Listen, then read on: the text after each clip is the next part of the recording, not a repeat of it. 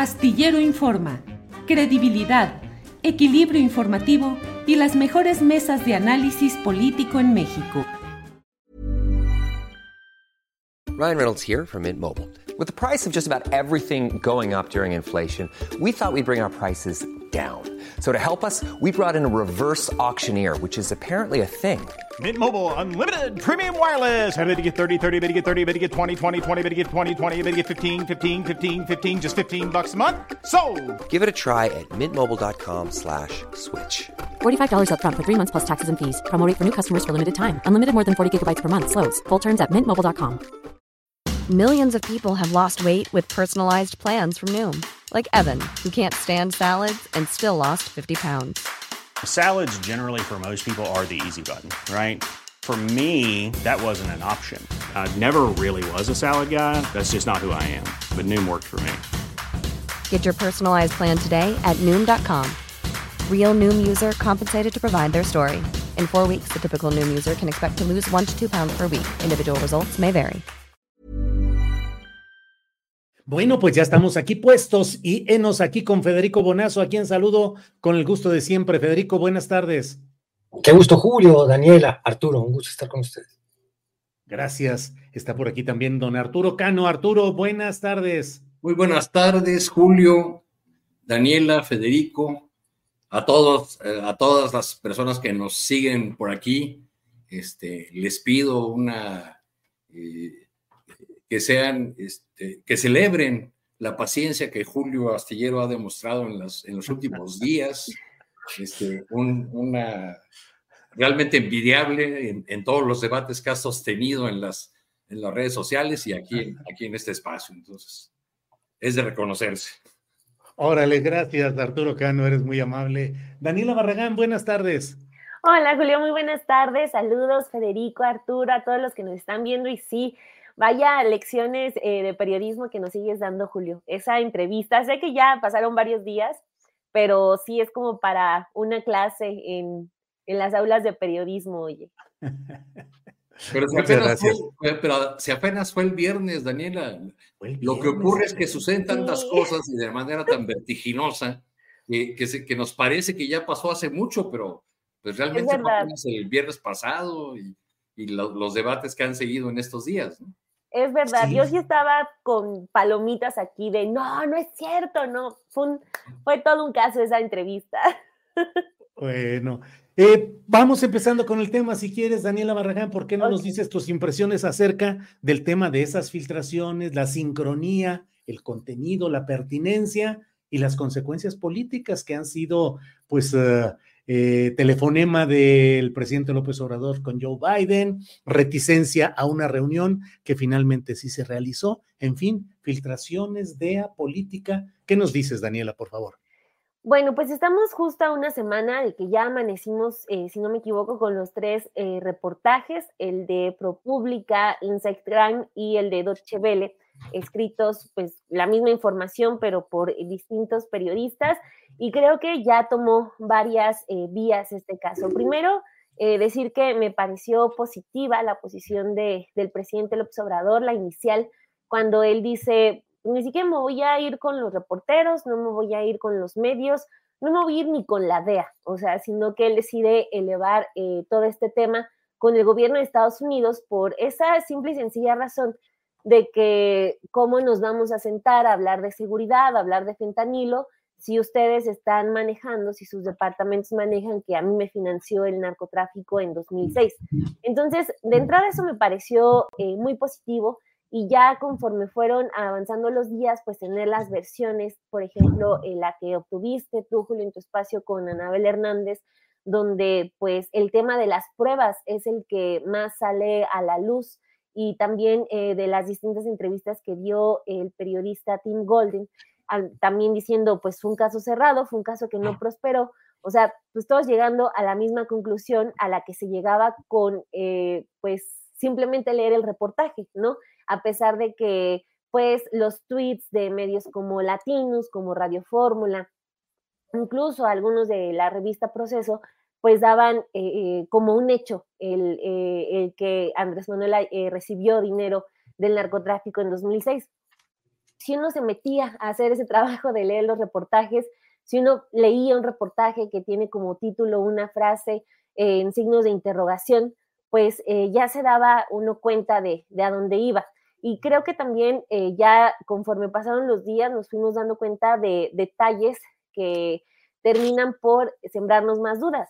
Por ejemplo, lo que habla hoy el presidente sobre los millones de tweets que, se, que surgieron con esta etiqueta de narcopresidente, que nos habla de la otra estrategia. Una, la de publicar tres reportajes en tres medios internacionales al mismo tiempo estrategia número uno. Y la segunda, todo ese despliegue de, en redes sociales para eh, poner eh, y sobresaltar, eh, resaltar esa etiqueta de narcopresidente, que ya decían que fueron millones de impresiones desde distintos países, lo que nos habla de una estrategia sobre todo muy costosa, porque todo eso cuesta muchísimo dinero, no surge de la nada, ¿no? Son tendencias que no son para nada orgánicas. Entonces, si nos habla de, bueno, alguien que, aunque suene conspiranoico, pues alguien que sí estuvo orquestando eh, tanto estrategia número uno como estrategia número dos. Ya ahora la duda queda en si lo que plantea el presidente esta mañana es el, origen. Él dice que se debe a que todo se desata por esta noticia de Colosio, del segundo tirador que implica a Genaro García Luna. Entonces, la duda que queda, que podríamos como comenzar a, debatir en los siguientes días, es si, si realmente el caso Colosio eh, despierta tanto temor de que sea reabierto, si nos basamos en esta teoría del presidente López Obrador. Entonces, pues es, eh, todos lo sabemos, es un caso que implica, por ejemplo, a Carlos Salinas de Gortari, al reaparecido también Manlio Fabio Beltrones, ya se manejaba desde hace algunos meses que iba a tocar a personas eh, pues poderosas esta posible investigación. Entonces, pues ahí queda la duda, si es eh, realmente el caso Colosio algo que no quieren que se toque, porque pues de acuerdo con lo que dice el presidente, eso es lo que desata toda esta campaña. Entonces, en resumidas cuentas, creo que él sale bien librado, ya incluso también invita al periodista Tim Golden para que platique con él, pero creo que, supo librarlo bien desde el principio al momento de decir que quería una explicación, que quería disculpas de Estados Unidos. Y ya vimos lo que pasó ayer, ¿no? Ya eh, la vocera de, Joe Biden dice, pues es un caso cerrado para Estados Unidos. Entonces creo que de momento la libraron muy bien. Bien, Daniela, gracias. Em, Arturo Cano, ¿cómo ves este tema? Involucraron a Nico, a Nicolás Mollinedo, que era no solo el chofer, que a veces se simplifica el asunto diciendo era el chofer de López Obrador, sí conducía el Suro y sí conducía los vehículos en los que se movía López Obrador, pero era el coordinador de logística y tenía en ese ámbito, pues tenía un control operativo de ese ámbito. Eh, Mauricio Soto, que de pronto apareció en los reportes sincronizados eh, emitidos en ese día por tres medios extranjeros, pues como alguien que había sido también de la coordinación de la campaña. En fin, ¿cómo ves todos esos detalles, Arturo Cano? Mira, eh, Julio, en esta, en, este, en esta mesa eh, hemos dicho, no solamente yo, que debería resultarnos preocupante que, que nuestro país, que México no pueda juzgar a sus propios criminales, a sus propios corruptos. Eh, se celebra la actuación de la DEA o de otras agencias norteamericanas según eh, se enderece la acusación, a personajes de uno u otro bando, como ocurrió con el caso de, García Luna, cuando lo que deberíamos haber estado buscando es que, García Luna, con eh, la evidente riqueza que acumuló más, más allá de las acusaciones sobre el tráfico de, de cocaína, la evidente riqueza que acumuló con el tráfico de influencias y con la venta de equipos de, seguridad, etcétera, pues debería haber sido eh, juzgado, llevado a la justicia aquí, aquí en México. Eh, hay una tendencia no solamente mexicana, sino latinoamericana, que es más eh, profunda según la, la historia y la condición de cada país de buscar que Estados Unidos ponga estrellitas en la frente a los, eh, a los gobernantes. Eh, por ejemplo, en los países centroamericanos, eh, el, mayor castigo que se le puede hacer a un político no es que lo lleven a un tribunal en Honduras o El Salvador o Guatemala, sino que le quiten la visa.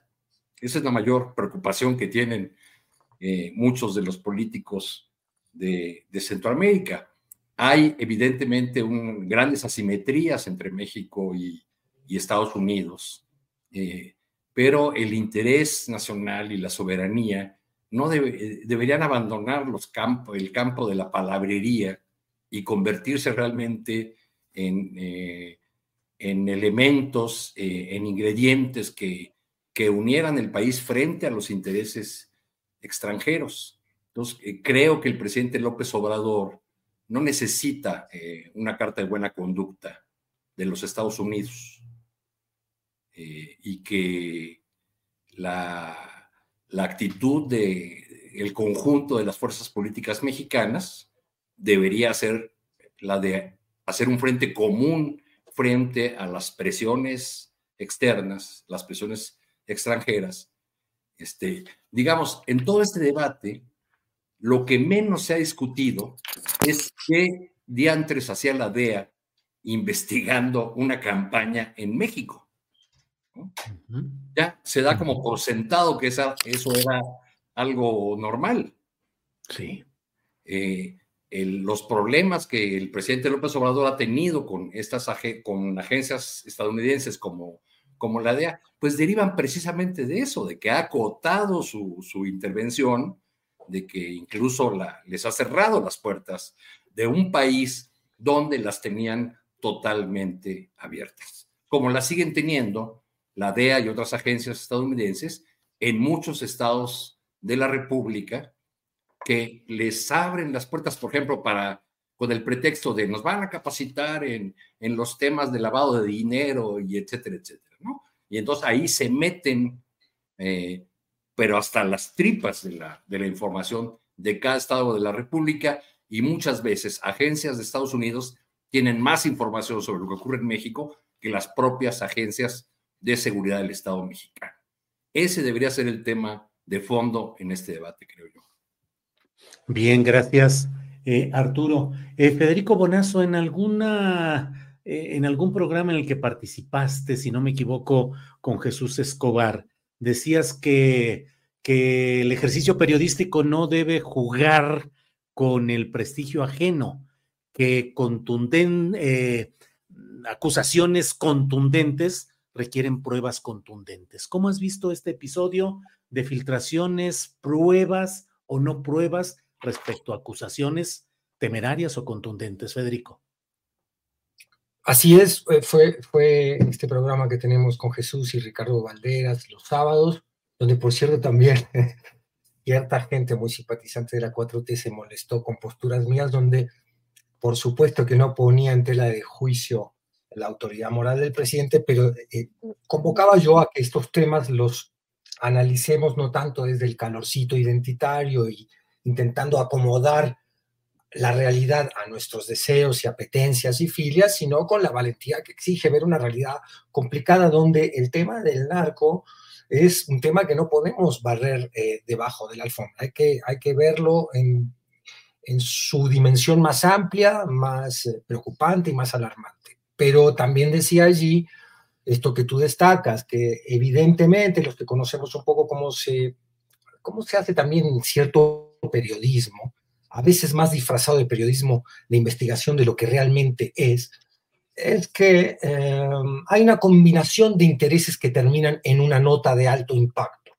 Muchas, muchas personas lo ven como una sola causa motivó la nota, es decir, bueno, esta es una movida absolutamente política de estos subestados que hay dentro de Estados Unidos, ¿no? La DEA son, son eh, organismos que se mueven con tanta autonomía que trascienden los propios gobiernos, los periodos de gobierno en Estados Unidos. Bueno, es una hipótesis muy plausible que ciertos enemigos eh, políticos de los Estados Unidos hayan utilizado a la DEA o la DEA misma ofuscada con cierta actitud soberanista de López Obrador que les acotó muchísimo la acción durante este sexenio en territorio mexicano, hayan decidido filtrar documentación que a la vez sirvió a otros propósitos, sin duda electorales. A la oposición esto le vino como un nutriente maravilloso que se ha ido desinflando a lo largo de las horas de estas horas donde todos estamos esperando, como decía Daniela, eh, que Anabel te conteste, Julio. Te, te, dijo, oye, ya tengo las pruebas, dame un nuevo espacio para presentarlas. Me parece que no, ¿verdad? No, no, no, no, no ha habido, no ha habido nada de eso. Ahí hay un tercer factor que explicaría eh, y esta combinación de elementos que pueden terminar en la nota periodística de alto impacto. Y es la vanidad de los periodistas, es decir, el periodista tiene, como todo ser humano, una vanidad. Pero bueno, una cosa es la vanidad de un pintor que hace un cuadro y se expone ante, ante el público y el público dice es una porquería tu obra de arte o está padrísima o muy diferente si un periodista, por abonar a su propia eh, vanidad y por intentar hacer la nota del sexenio y destacar, presenta un, una investigación que es evidentemente una filtración, esto es, si no es nota por encargo, por lo menos es una filtración y siempre que hay una filtración a través de los medios de comunicación tenemos que preguntarnos a quién está favoreciendo esa filtración políticamente. Bueno, estamos ante una maniobra que exige a la periodista y a todos los periodistas, ya Tim Golden ha retrocedido, él ya retrocedió desde que tituló con un signo de interrogación el cabezal de su nota periodística. ¿Habrá financiado? Él ya pone una duda ahí.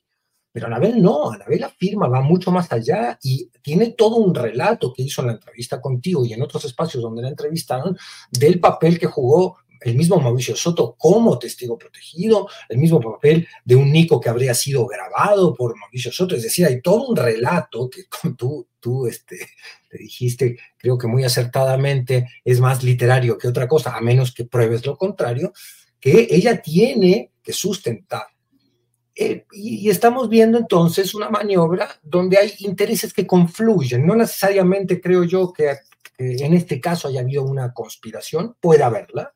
Yo también siempre digo mi frase de, eh, no creo en teorías de la conspiración, dijo Julio César rumbo al Senado. ¿no? O sea, la conspiración existe en la política, existe en la historia, existe en la manera en que hacemos, eh, en que peleamos por el poder los seres humanos. Puede haber habido un plan, una estrategia, con claro propósito de atacar al presidente primero y a la 4T en época electoral, o puede haber habido, como yo digo, esta confluencia de intereses. Lo que estamos viendo es que se ha caído, ¿no? que la misma justicia estadounidense la ha desestimado, el mismo Departamento de Estado la ha desestimado, hay eh, señales muy claras diplomáticas hacia López Obrador de que esto no continúe, que no tiene ningún asidero real, y ha quedado aislado ese grupito de la DEA que por alguna razón que habría alguna vez que desentrañar motivó esta filtración. Y Anabel Hernández tiene una enorme deuda, primero que nada, con sí misma y después con la sociedad. Su prestigio periodístico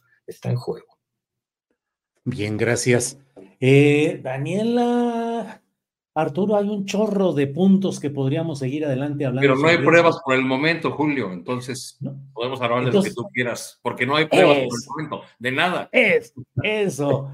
Sí, eh, pues ese es el punto. ¿Qué tanto podemos nosotros como periodistas, qué tanto podemos eh, asentarnos o sustentarnos en este tipo de filtraciones? No hay que escandalizarnos, creo yo. El periodismo tiene muchos episodios brillantes en los cuales a partir de filtraciones se tienen las pistas para confirmar, verificar información y sacar algo que le haga un bien a la sociedad por lo que se denuncia, aunque provenga de una filtración con ánimos mezquinos o revanchistas de políticos que quieren perjudicar a unos o favorecer a otros. Y por otra parte, eh, las, eh, la recurrencia a, los, a las fuentes y la protección de ellas, con mucha frecuencia desde mi punto de vista, se convierte en una excusa para poder decir cualquier cosa y decir, pues es que mis fuentes me lo dijeron y no puedo revelarlas porque hay un secreto profesional. Mi punto de vista es que las fuentes, claro que son valiosas, claro que hay que protegerlas en la medida en la que suministran el bastimento, la provisión para poder encontrar la comprobación de esos hechos filtrados por esas fuentes anónimas. Pero si queremos nada más hacer un recuento de fuentes, pues entonces cualquiera puede decir, ¿sabes qué? A mí, cinco fuentes cuyo nombre no puedo revelar, me dicen que esa eh, filtración fue pagada, instalada por la DEA, por intereses extranjeros que pretenden desestabilizar a este país de plataforma a Xochitl Galvez para su gira por Estados Unidos, tengo cinco fuentes que me lo están diciendo, pero no puedo revelarlas. ¿Qué opinas sobre ese punto, sobre todo tú, eh, Daniela, que tienes eh, espléndidos trabajos de investigación periodística? Muchísimas gracias, eh, Julio, por, por esa distinción. O sea, estoy muy de acuerdo con lo que comentan, ¿no? Porque, o sea, no, no es que estemos de puristas en el periodismo, ¿no? O sea, hay obras maestras en, nuestro gremio, en nacionales, sobre todo internacionales, que nos hacen leer eh, cuando estudiamos esta, esta carrera, que pues sí, surgen una filtración, pero una filtración no es un dictado, no es que, eh, que tú aceptes de un funcionario cómo vas a cabecear la nota, cuándo la vas a publicar, qué es lo que vas a decir, cómo la vas a empezar. O sea, cuando hay un eh, trato con una fuente que decide, oye, tengo esto que quiero dar a conocer, lo primero que uno tiene que hacer, o al menos en este método básico, es, pues sí, pásamelo, pero pues tú hasta, hasta debes desconfiar de esa propia fuente. Por más trabajo que ya hayan hecho, pues lo que tienes que hacer es te da un dato y uno como periodista, a pesar de que ese funcionario, ese empresario te haya jurado por cualquier cosa que es real lo que te está contando, uno tiene que empezar con un trabajo de verificación. Por más que el trabajo que te entreguen, que el documento hable por sí solo, todo tiene que pasar por un periodo de verificación para poder así y, recabar todavía más pruebas que lo puedan sustentar, eh, ver en qué margen está eh, el dato que nos acaban de dar, para ahora sí ver eh, la posibilidad de publicarlo, de que pase por las manos todavía de un editor, ¿no? Que ese es el otro paso, no solamente los ojos del reportero, sino los ojos del editor, que también en tres segundos, si, tu si, si el reportaje que está leyendo eh, eh, no tiene ni siquiera unas eh, pruebas, no llegó a una conclusión, no prosperó una investigación, hasta el editor te puede decir, oye, pues lo detenemos ahí, ¿no? No hay historia o no, no vamos a decir esto en este momento, que hay un presidente al que financiaron con dinero del narcotráfico, porque mejor publica una historia de esto ocurrió en 2009 y estaban implicados García Luna y la DEA y querían investigar al Obrador pero no sale a la par de otros dos reportajes diciendo financiaron al Obrador. El caso hubo, un tercer medio, Daniela. el de este, Insight. Siguiendo, siguiendo con lo que tú dices, que tituló Investigó la DEA a la campaña de López Obrador. Que ese sí fue un hecho. Podría ser. Exacto, como dice Arturo, es la historia de algo que ocurrió pero no es un reportaje que sustenta un financiamiento ilícito de un candidato. Eh, todavía lo del título en, este, entre signos de interrogación le deposita al lector una responsabilidad gigante, cuando también regresando a los conceptos básicos, pues lo que tú le tienes que dar a los lectores es claridad, ¿no? O sea, te tiene que entender tanto la persona más estudiada como la persona que, el jovencito que apenas va en secundaria esas dos personas que agarren tu reportaje lo tienen que entender. Por más palabras eh, sofisticadas que uno sepa, lo que se necesita en el periodismo es claridad y pues que sea directo. Acá entregas un reportaje en donde le depositas al lector que bajo lo que él crea, considere, bajo cómo, como haya amanecido de humor, que él decida si es verdad o no, si hay un presidente que fue financiado con dinero del narcotráfico o no. Entonces, pues ahí Podrías incluso presentarlo como cualquier otro género periodístico, pero no como un reportaje, que además se presta mucho a otras dudas, porque pues estamos hablando de un periodista multipremiado, o sea, también es una realidad que los premios Pulitzer son el premio más prestigioso de entre periodistas internacionalmente. Tim Golden tiene dos, entonces, pues sí, salen muchísimas más dudas de qué pasó ahí, ¿no? O sea, si fue un resbalón o, qué pasó. Y pensar en un resbalón es, mm, o sea, tampoco eh, lo, creo tan sencillo.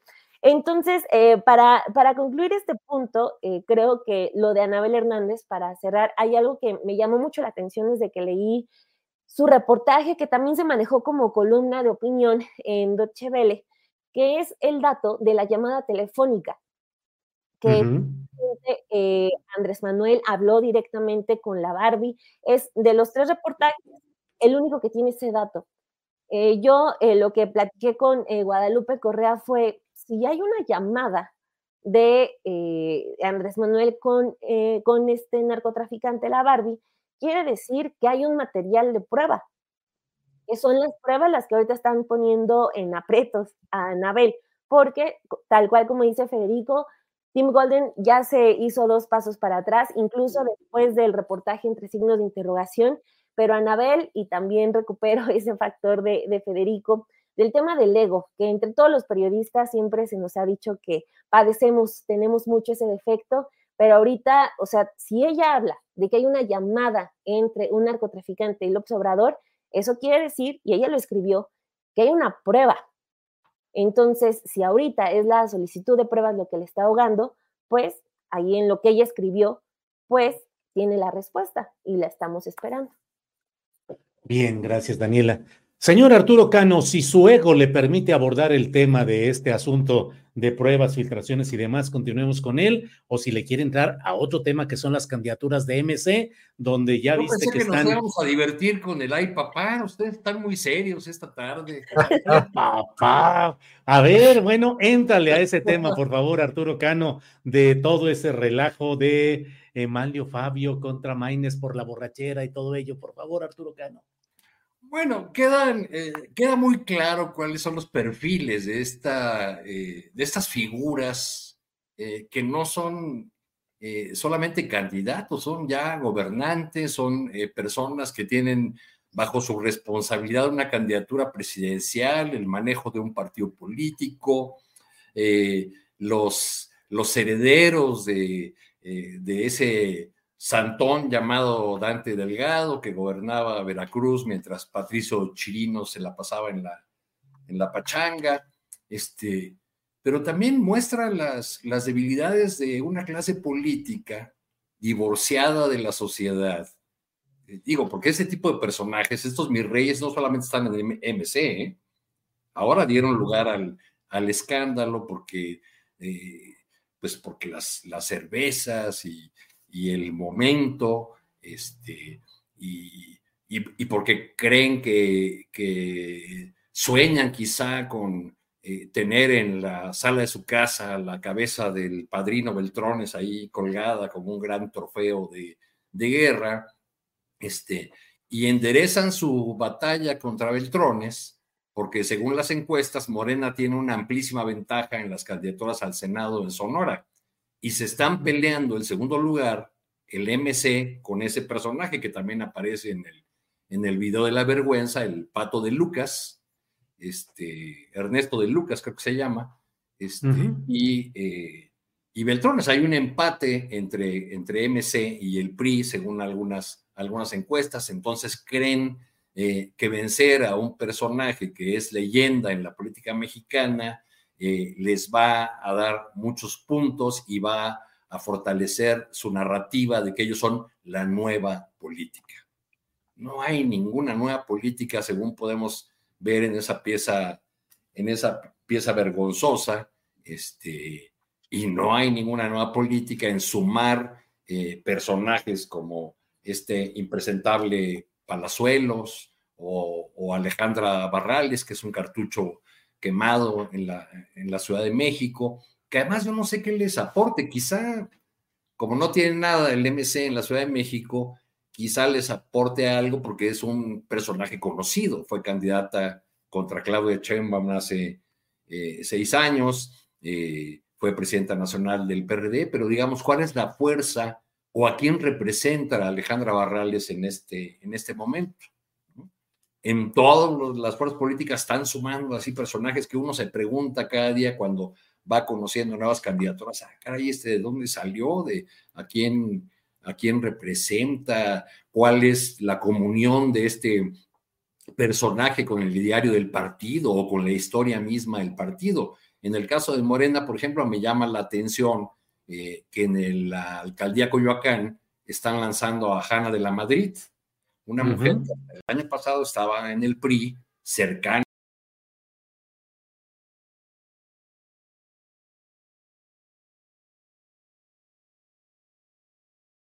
Peña Nieto, fue coordinadora nacional de becas en el, en el gobierno de Peña Nieto. Y si uno ve el perfil de Hanna de la Madrid, pues es más un perfil de revistas del corazón, de revistas de moda, de eh, el personaje que sale en estas revistas como, como quién. Eh, seguramente pensará algún dirigente de Morena, es la candidata que estaban esperando en los Pedregales de Coyoacán, ¿verdad? En las zonas populares.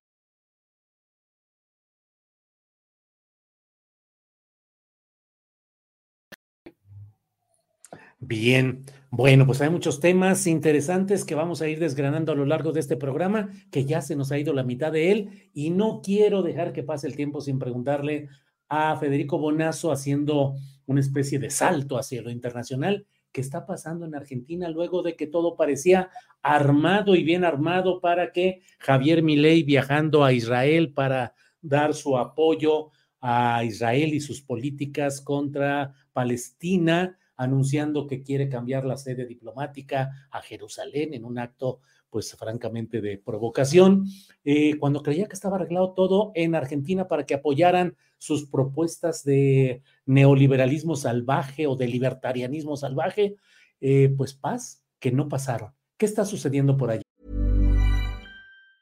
Hey, it's Ryan Reynolds and I'm here with Keith, co-star of my upcoming film If, only in theaters May 17th. Do you want to tell people the big news?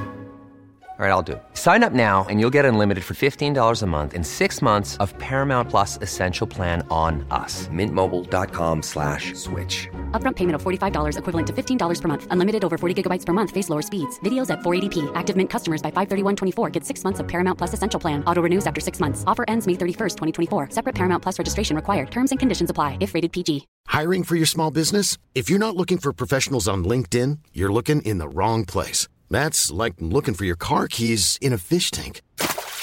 LinkedIn helps you hire professionals you can't find anywhere else, even those who aren't actively searching for a new job but might be open to the perfect role. In a given month, over 70% of LinkedIn users don't even visit other leading job sites. So start looking in the right place. With LinkedIn, you can hire professionals like a professional. Post your free job on linkedin.com slash people today. Federico, por favor.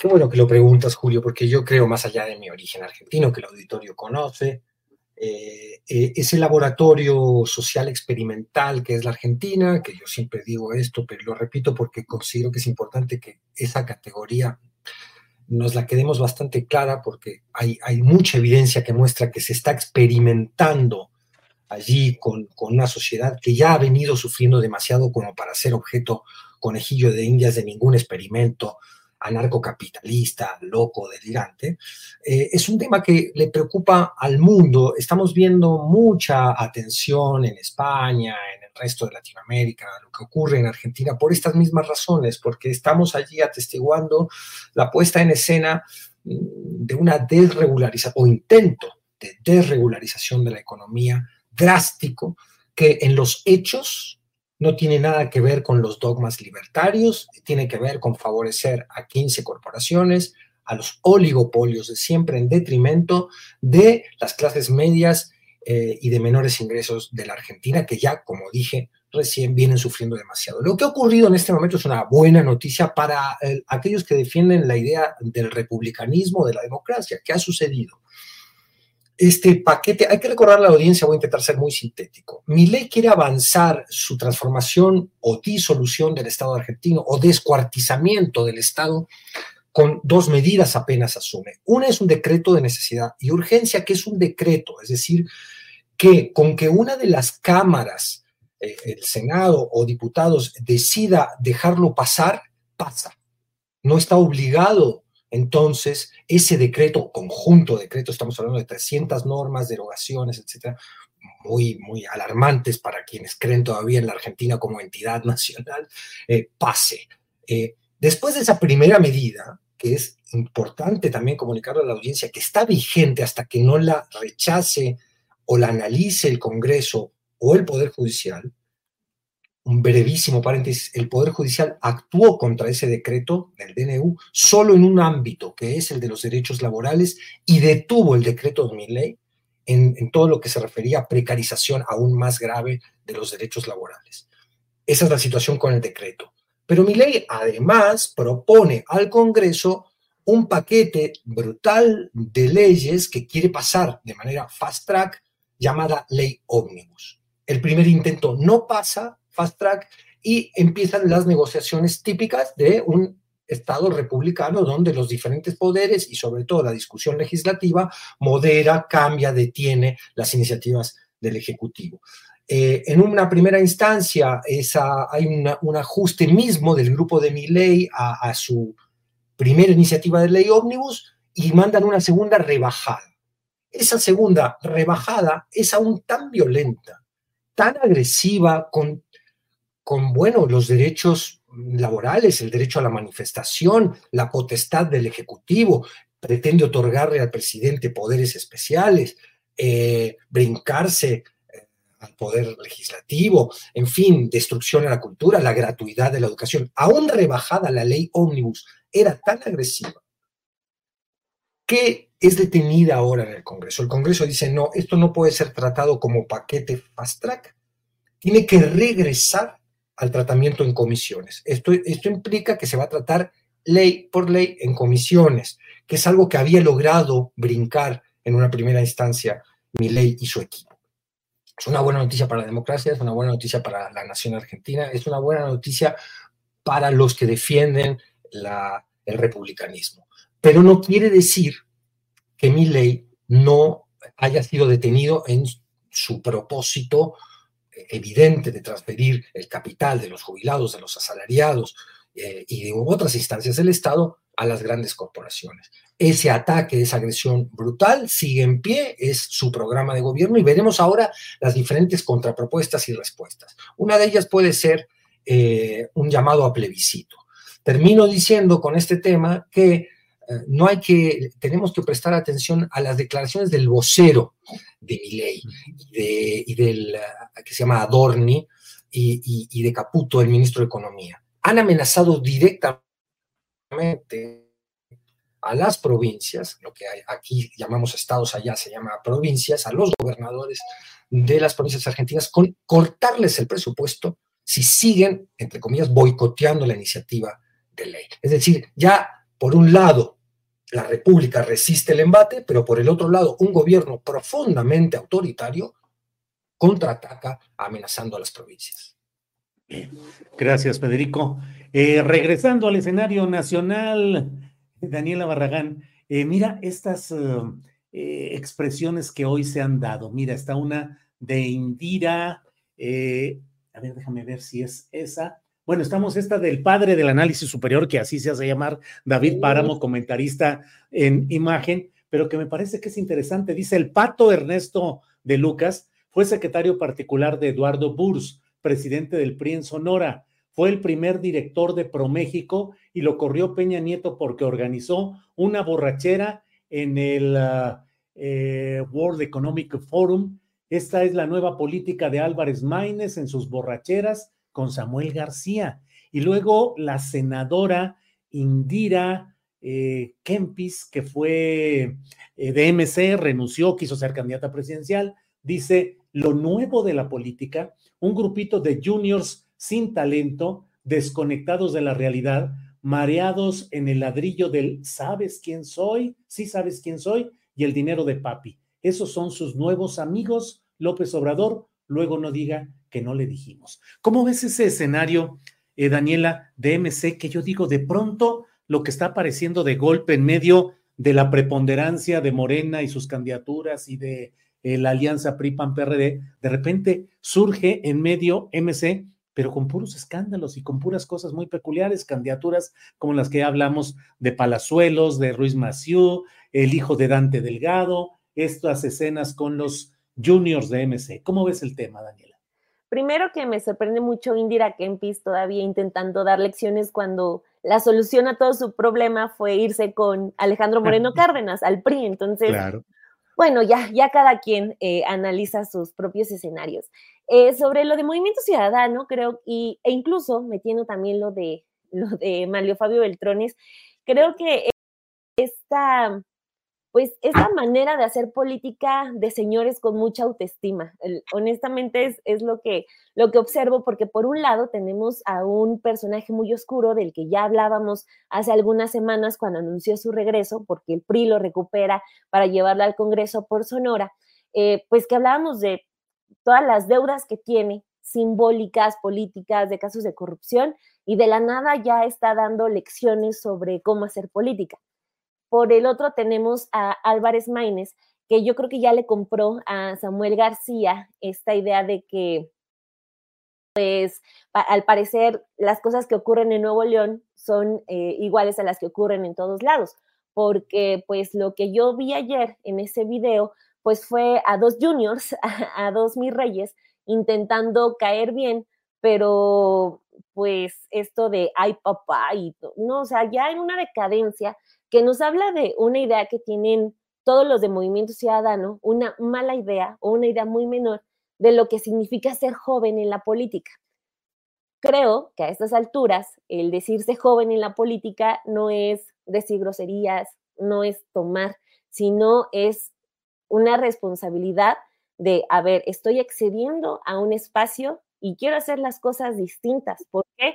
Porque somos una generación sin pensiones, somos una generación que con muchísimas complicaciones nos vamos a poder hacer de una casa. Entonces, no sé en qué momento pensaron que el ser joven en la política es estar en un palco, en un estadio, bebiendo cerveza. Ahí hay una desconexión completa, pero creo que pues Maines está en un plan de eh, parecerse lo más que se pueda a Samuel, quizá eso ya le recomendaron estas agencias de marketing en, en las que Movimiento Ciudadano gasta millones de pesos, porque tal cual tenemos eh, la evidencia de que se, mueven como si fueran una marca de, refresco naranja.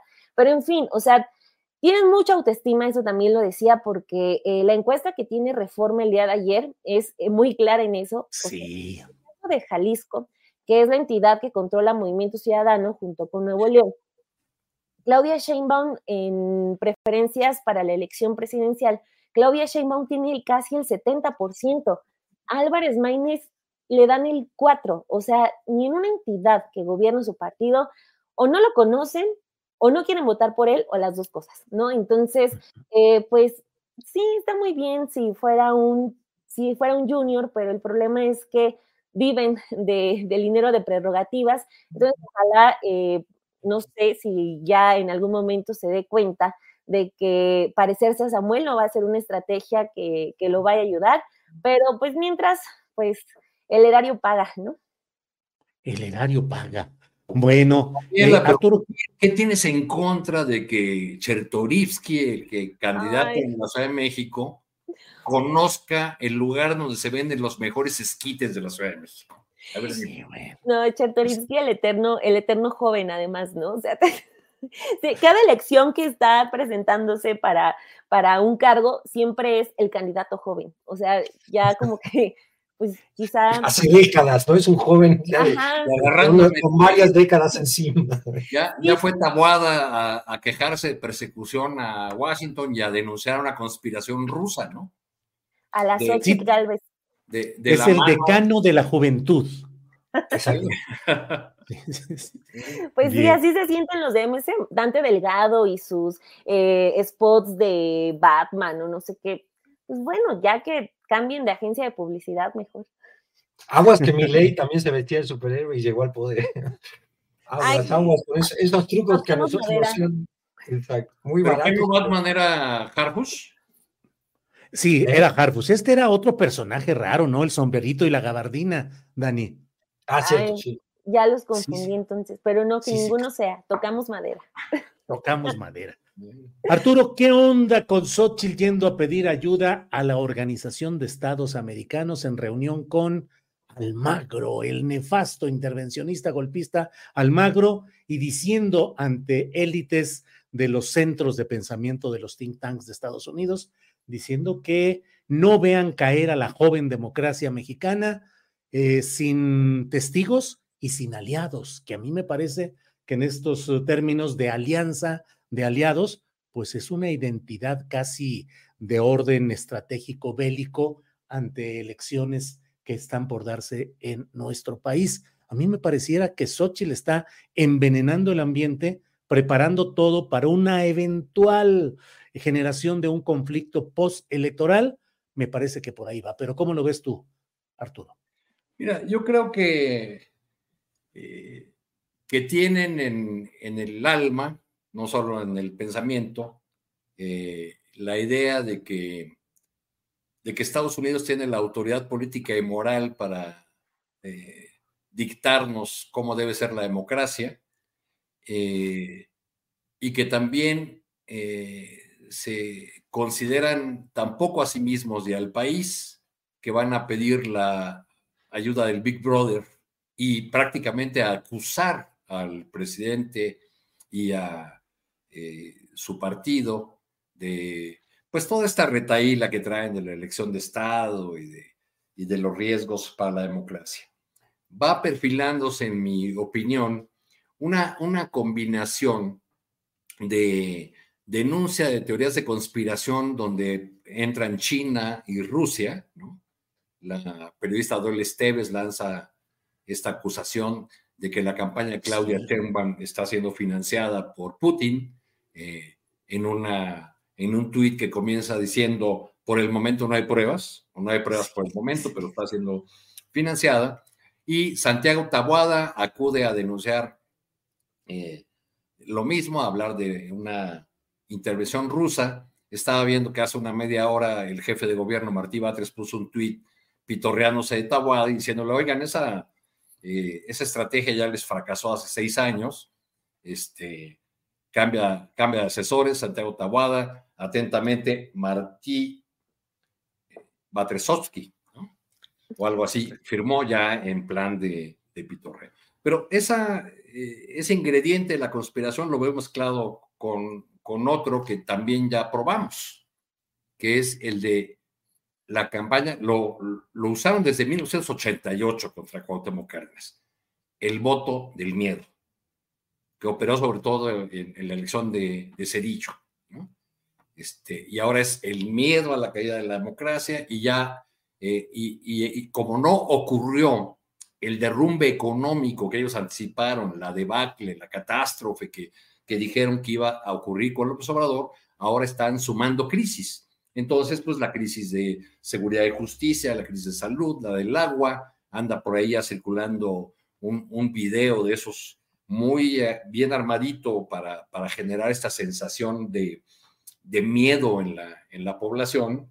Este, y, y esto lo, lo, combinan con la prestación de las reformas, de las propuestas de reforma de, de Andrés Manuel López Obrador, eh, eh, diciendo que, que tienen el sello de la 4T o que son una propuesta ideológica. Caray, como si las reformas que impulsó Salinas, por ejemplo, para acabar con el ejido o para abrir las puertas a la Iglesia Católica o para eh, flexibilizar las relaciones laborales reformando el 123, como si todo ese paquete de Salinas o lo que luego vino con Cedillo mm, hubiese sido, hubiesen sido propuestas técnicas que nada tenían que ver con lo ideológico. Pues por supuesto que hay esa batalla. López Obrador lo dice bien cuando habla de, pues de que están otra vez eh, frente a frente dos proyectos de país, dos proyectos, dos visiones eh, distintas de lo que debe, de lo que debe ser la nación. Eh, para llegar a ese conflicto del que tú hablas, que acabas de señalar en el sentido de un conflicto postelectoral, están preparando estos ingredientes, el de la conspiración, la intervención extranjera, los, los, malvados rusos metidos y también el ingrediente del miedo.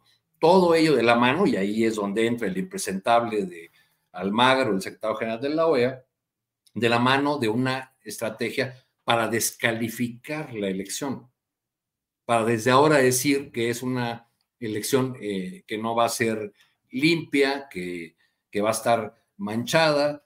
Este, bueno, pues quizá eh, están pensando en que, en que no les queda de otra porque al parecer la, la candidata que, hace apenas unos meses era un fenómeno, pues no, no logra cuajar, no logra eh, subir en las intenciones de voto. Bien, gracias. Arturo, eh, vamos con Federico Bonazo. Federico, se nos va el tiempo. Te pido si puedes abordar el tema de los abogados de militares en México que están, de los militares que estuvieron presos, luego quedaron en libertad condicional y luego han sido reaprendidos en un proceso muy peculiar en el cual los testigos, uno de ellos ya no aparece, parecieran, pues ya no sabe uno si son errores de la Fiscalía General de la República para luego permitir que haya una posterior liberación, pero el hecho concreto es que estos abogados de militares acusan a los fiscales, sobre todo al anterior, eh, Omar Gómez Trejo, que fue quien llevó realmente un peso respetado en este proceso, y luego llegó otro que es habilitado para no hacer nada, según mi punto de vista, eh, pero contra ellos, contra Alejandro Encinas, críticas al presidente López Obrador y dicen que tarde o temprano los militares estarán libres y los culpables de ese cochinero estarán en la cárcel. ¿Cómo ves todo este proceso, Federico Bonazo?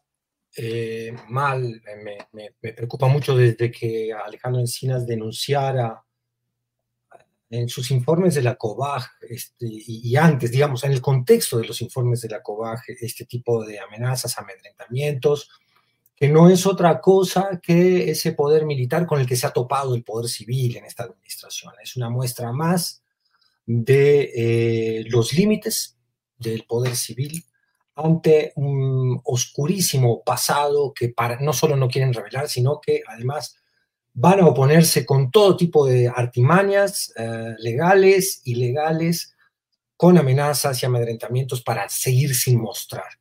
Em, no revisé puntualmente hoy bien este asunto a fondo, de la liberación, la, recaptura, etc. Em, me clavé mucho las, las eh, iniciativas que mandó el presidente al Congreso, que pensé que lo íbamos a platicar, porque allí también hay, mm, se pueden ver eh, las estructuras ¿no? de, la modificación necesaria de, un Estado donde la Procuración de Justicia, por ejemplo, que, es parte de este tema, eh, queda tan pendiente. Es decir, seguimos teniendo una falencia inmensa en las fiscalías y la Fiscalía General de la República no es una excepción, no lo hacía en ese sexenio, lamentablemente para lo que tantos ciudadanos de izquierda podíamos exigirle a, un gobierno. Eh, lo de Omar Gómez Trejo que tú mencionas es un asunto muy, muy preocupante que lo tiene a él en un exilio, digamos, fáctico, está en el exilio, porque fue la persona que se atrevió a generar las carpetas muy bien eh, sustentadas, algo que es la práctica contraria de las fiscalías y que muchas veces nos damos cuenta que es una práctica hecha a propósito para que no avance el proceso judicial en, contra de varios indiciados. Eh, y la persona que realmente había levantado esas carpetas con la meticulosidad eh, y rigor que se necesita para que el proceso judicial avanzara, está hoy exiliado, fue sustituido, como tú muy bien señalas, por este otro nuevo fiscal especial del caso Ayotzinapa, que no ha hecho más que jugar con este pacto tácito que vemos, donde la moneda son estos indiciados, estos eh, personajes, algunos de alto rango de las Fuerzas Armadas que están indiciados por el caso Ayotzinapa, pero que son una permanente moneda de intercambio y presión entre eh, el Poder Ejecutivo, la mm, exigencia de justicia de la sociedad y unas Fuerzas Armadas que se niegan se niegan a hacer el menor, el más mínimo proceso de autocrítica histórica, ni hablar ya de permitir que los procesos legales en contra de varios de sus agentes eh, lleguen a buen término. Es muy, muy preocupante y yo siempre lo comenté, mucho cuidado Alejandro Encinas. Eh, es, terrible porque vemos que dentro de un mismo Estado hay dos facciones.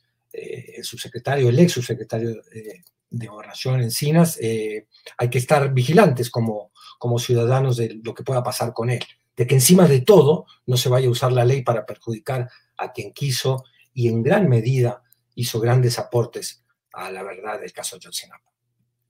Bien, Federico, gracias. Nos queda tiempo para postrecito de unos dos minutos cada cual. Daniela Barragán, postrecito, por favor. Bueno, rapidísimo. Se está cumpliendo un año de la detención arbitraria de Rocío y Brenda. Son ellas eh, familia, son dos mujeres eh, de allá de Mesa que están detenidas en Mesa Bordo. Eh, pues les quieren incriminar un delito que, que no cometieron. Los policías del Estado de México hace un año que las detuvieron eh, pues las estaban obligando a que tocaran un arma, que tocaran unos eh, billetes que tenían ahí pues, para tener pruebas para sostener que ellas habían cometido el delito. Fueron víctimas de violencia sexual, de violencia psicológica. Se está cumpliendo un año, entonces eh, voy a estar eh, sacando una entrevista con ellas. De hecho, voy a hablar con ellas ya en unos minutos, porque pues es uno de tantos casos que hay en este país de personas presas injustamente. Ellas pues todavía no están sentenciadas, pero porque se resisten a, reconocer que cometieron el delito que les quieren imponer y están, llevan un año eh, presas, entonces pues es un tema que está constante, sale caso tras caso tras caso, y aquí está eh, el caso de estas dos mujeres, que les repito el nombre, Rocío y Brenda, que están presas en, en el penal de, de Nesa Bordo, por si pues ven algún reportaje por ahí para dar difusión. Ha habido varias protestas para apoyarlas, entonces pues para impulsar y ojalá puedan salir libres. Muy bien, gracias Daniela. Arturo Cano, por favor, postrecito. Tu micro. Pues mira, Julio, la, la, agenda de hoy nos daba como para hablar cinco horas, ¿no? Porque sí. no hemos tocado realmente eh, ni de pasadita las propuestas que, envió el presidente al legislativo, que tienen ahí, eh, eh, sobre las cuales han ido posicionando en estos días las distintas fuerzas políticas, una simplemente señalando que, que se trata de banderas eh, electorales, otros eh, afirmando que pues el, presidente debería ya eh, permitir que quien presentara esa, esas propuestas que configurarán el, el que han llamado la candidata del oficialismo, Claudia Sheinbaum, el segundo piso de la, de la transformación, pues fuera ella y no, y, no el presidente. Pero bueno, pues da, parece que el presidente ya anda pensando en el, no en el segundo, sino en el tercer piso eh, y el, escenario político eh, eh, está realmente ocupado en este momento casi por completo por la centralidad del, presidente y, su fuerza política y estas propuestas que ha enviado y por los desastres de la campaña de, que va acumulando la campaña de Xochitl Galvez. en, el, en su reciente visita a, a Washington, pues eh, hubo mucho revuelo y burlas y memes sobre eh, el momento en que quiso hablar en inglés, pero yo de esa imagen me quedo más con, con la imagen, con la cara que puso la señora Negroponte. Sí. Que, que para mí fue una, una expresión que muestra cómo esa élite estadounidense mira a México, a los mexicanos, y a liderazgos políticos que no, como diría mi tía Pachita, que no te dan a respetar, como el de Xochitl Gálvez. La están invitando a este centro de, estudios, es eh, la Salvador. Bueno, además, la, señora de un personaje, la esposa de un personaje que jugó un papel siniestro en América Latina, eh, como John Dimitri Negroponte. Este, y bueno, ahí van a, eh, pedir el favor de que intervengan y luego eh, se ofenden porque se les acuse de o se les señale o se, se, diga o se agregue al nombre de la señora Galvez el, el apellido de Miramón. Pero bueno. Bien, Arturo, gracias. Vamos para el cierre de este programa con Federico Bonazo. Postrecito, por favor, Federico. Para mí es, importante destacar, por supuesto, creo que, que, cada una de las reformas que envía el presidente, e iniciativas de reforma envía el presidente son importantes y cada una merece una discusión pública. Yo invito a que la audiencia las lea, las lea aquellas que le interesen más con mayor detenimiento, pero que las revise, porque ahí está lo que hemos dicho un poco en esta mesa también, eh, el proyecto de nación eh, que concibe eh, el gobierno saliente y que daría continuidad al gobierno entrante si es que todo confirma la victoria de Claudia Sheinbaum. Pero de todas las iniciativas, a mí hay una que me, me toca un poco el corazón y es la que quiero mencionar, que es la de los derechos indígenas. Hay un reconocimiento, aquí hay una propuesta del Estado mexicano de otorgarle eh, a, estos pueblos y, se añade a los afromexicanos eh, una autonomía tan postergada que, que se usó en el pasado como objeto manipulador en estos acuerdos de San Andrés fracasados, eternamente pospuestos. Me gustaría, por supuesto, muchísimo eh, saber cuál va a ser, leer cuál va a ser la respuesta del zapatismo y otros colectivos indígenas ante esta iniciativa, pero creo que va en el buen sentido. Eh, la primera leída aparentemente va en el buen sentido y es algo muy destacable, muy importante, que habla del talante social que ha tenido este sexenio y que habla de una sensibilidad que no habíamos visto, al menos yo, eh, que vivo en este país desde que López Portillo era presidente, no habíamos visto en los gobiernos anteriores y mucho menos en los que llamamos los gobiernos del periodo neoliberal. Bien, pues eh, a los tres muchas gracias. Daniela Barragán, como siempre, muchas gracias y buenas tardes. A ti, Julio, un saludo y un abrazo a los tres, Federico, Arturo, y buen provecho a todos. Gracias. Hasta luego. Arturo Cano, muchas gracias. Buenas tardes. Julio, Federico, Daniela, va a ser parte del debate, como dice Federico, todas estas propuestas de reforma que envió el presidente. En el caso de la indígena, yo no estoy muy entusiasmado porque ya he hablado con algunas personas relacionadas con, con el tema. Hay y, que verlo lo que, y lo que me hicieron ver fue que la propuesta entregada al presidente en el marco del programa del pueblo yaqui contenía reformas a 10 artículos de la Constitución. Y lo entregado por presidencia en estos días solamente a un artículo. Mira, parece que ahí va a haber un, va a haber un debate muy, muy interesante. Y, en tantos otros... gracias a todos, a todas las personas que nos han seguido. Federico, gracias, buenas tardes, pero decías algo.